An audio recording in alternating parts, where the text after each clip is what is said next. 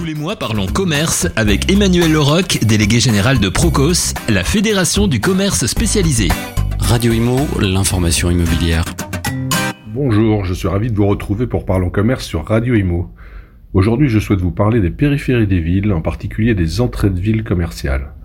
Depuis quelques années, la vitalité des centres-villes est enfin l'objet d'une attention particulière et de programmes politiques volontaristes tels que Action Cœur de Ville ou Petite Ville de demain. On peut toujours critiquer ces programmes, dire qu'ils sont insuffisants. Ils ont les mérites d'avoir orienté des moyens, des compétences, des analyses et l'action publique de nombreux maires sur ces cœurs de ville importants pour la qualité de vie des habitants. La situation s'est améliorée dans de nombreuses villes. Tout le monde a compris qu'il faut avoir des habitants pour avoir des cœurs de ville vivants.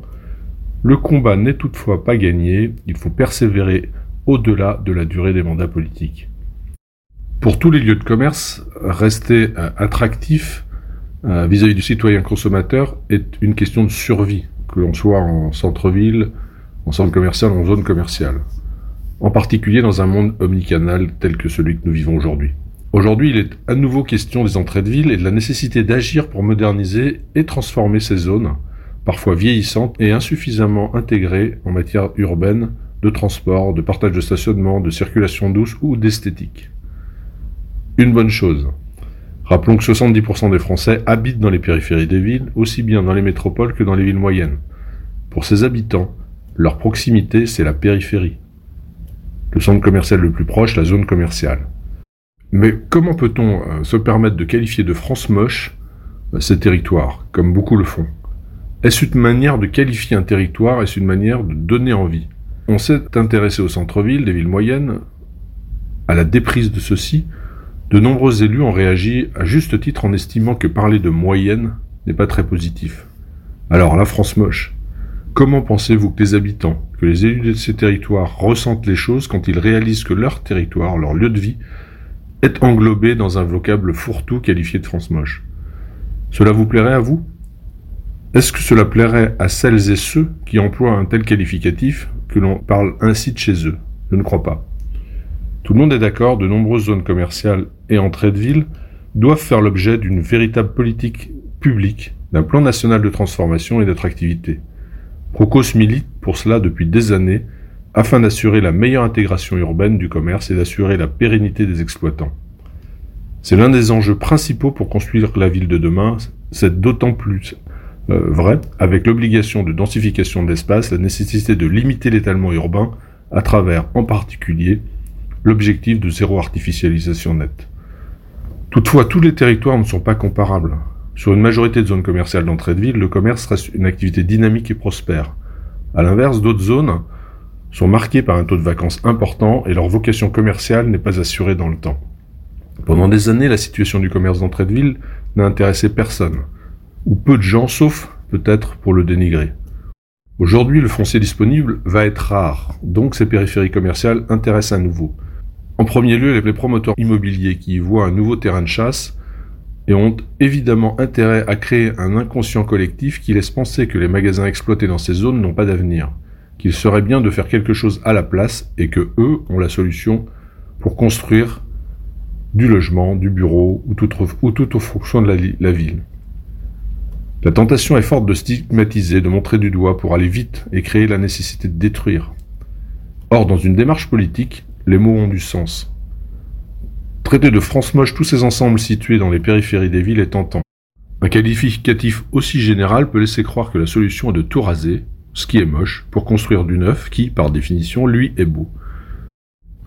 Sur le plan économique, social et sociétal, la situation est tout autre. Une grande partie de ces zones de commerce sont les lieux de commerce les plus proches des habitants, au cœur de leur vie et de leurs besoins. On parle de 70% des Français qui n'habitent pas en centre-ville. Les entreprises de commerce représentent le plus souvent les employeurs privés les plus importants d'un territoire. Elles sont au cœur de la dynamique territoriale. Donc faisons attention. Si notre ambition louable est de moderniser euh, le commerce de périphérie et certaines zones de périphérie rattrapées par l'urbain, alors il faut le faire bien, en se donnant une chance d'obtenir les meilleurs résultats à la fois pour les habitants la ville et les acteurs en place, à savoir les commerçants et les propriétaires immobiliers. C'est pourquoi aucune politique publique visant à faire de la transformation de la périphérie un vrai projet ambitieux ne peut le faire en partant d'un constat réducteur et d'un vocabulaire stigmatisant de type France moche. Il faut changer de logiciel.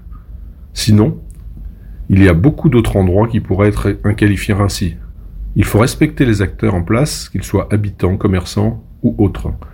Certaines communes sont uniquement connues par l'existence d'une zone commerciale. Celle-ci est constitutive de la vie locale. Montrer du doigt les commerçants parce que les constructions passées ne correspondent plus à ce que nous voulons demain est trop simple et ne règle rien.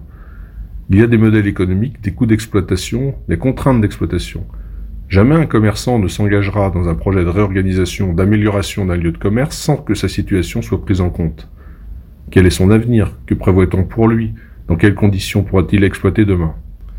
Quoi qu'en disent certains qui confondent évolution lente et révolution, le commerce de périphérie a de nombreuses années devant lui. Il ne réintégrera pas en totalité le centre-ville pour des raisons d'espace immobilier et d'accessibilité. Il ne sera pas non plus remplacé par le e-commerce. Donc, et c'est normal, ces magasins ne voudront pas disparaître et résisteront si on ne les respecte pas et qu'ils n'aient pas tenu compte dès le départ de leur situation future. Par ailleurs, on ambitionne de construire des logements dans certaines zones pour densifier. Qui voudrait vivre euh, demain dans la France moche Une drôle de manière de donner envie. Chaque entrée de ville réclame un diagnostic spécifique en fonction de la situation territoriale, de la pression foncière, des besoins de logement, etc. Et donc la solution n'est pas partout identique. Toutes ces zones ne trouveront pas leur avenir dans la mixité urbaine, toutes ne pourront accueillir du logement. Et alors, dans ce cas, que faisons-nous? Densification urbaine ou non, le commerce de périphérie va devoir avancer dans sa transformation pour être attractif, mieux intégrer les obligations de transition énergétique, la circulation douce, bref, se moderniser pour répondre à un citoyen consommateur qui évolue. Si l'on veut réussir cette ambition de transformation des périphéries commerciales, des entrées de ville, et il me semble que c'est un enjeu sociétal majeur, si on veut réussir l'étape de l'engagement des acteurs en place, il faut changer de vocabulaire, il faut positiver, respecter les habitants. Donnons de la fierté au contraire, montrons aux habitants et commerçants qui sont considérés et que pour cette raison, il faut engager un programme national d'amélioration, d'embellissement d'éco-transformation de ces entrées de ville. Parlons positif. Voilà, j'en ai terminé pour aujourd'hui et je vous retrouverai avec plaisir le mois prochain pour Parlons Commerce sur Radio Imo. Parlons Commerce avec Emmanuel Leroc, délégué général de Procos. Procos, fédération du commerce spécialisé, accompagne 265 enseignes dans le développement et la transformation de leur réseau. Radio Imo, l'information immobilière.